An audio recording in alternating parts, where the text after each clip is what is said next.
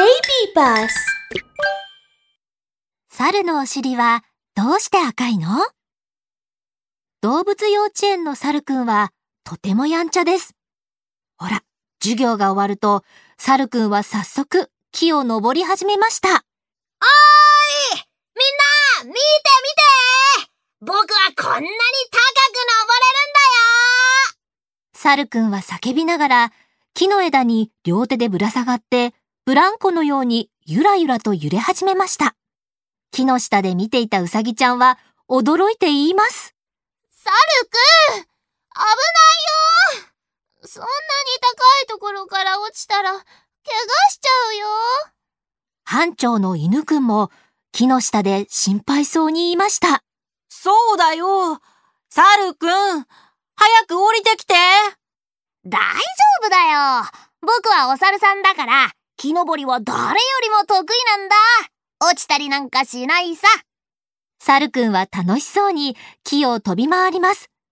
犬くんが見上げると、突然、あることに気づきました。わあ、猿くん、お尻が真っ赤じゃないか。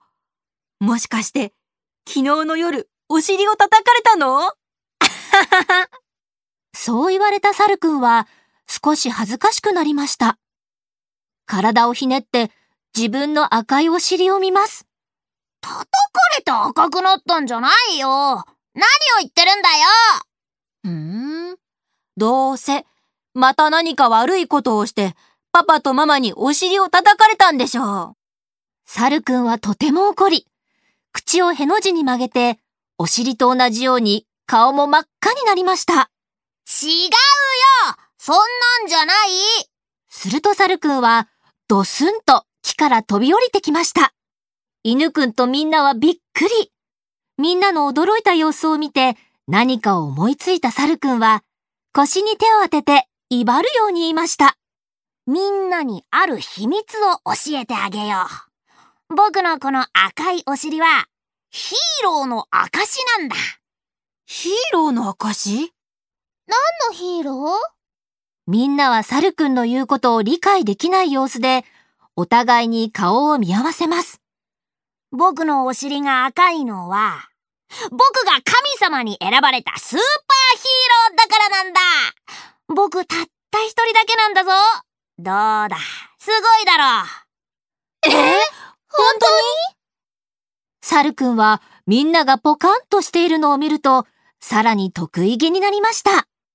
もちろんさ僕が生まれた時、神様が空から降りてきて、お尻を赤く塗ったんだそして、僕こそが選ばれたスーパーヒーローだって言ったんだからすっごくかっこいいねだから、猿くんはそんなに高い木を登れるのねそうだよ。猿くんは木にぶら下がることもできるし。まさか猿くんが神様に選ばれたスーパーヒーローだったなんてね。みんなは猿くんに目を奪われ、完全に猿くんの言うことを信じています。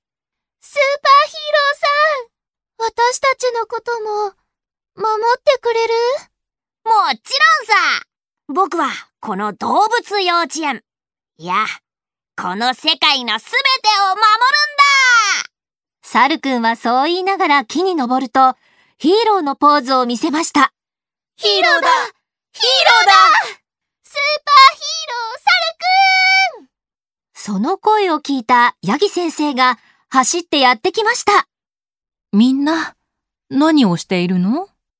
猿くん、木から降りてきなさい。ヤギ先生がやってきてそう言うと、みんなはしょんぼりして静かになりました。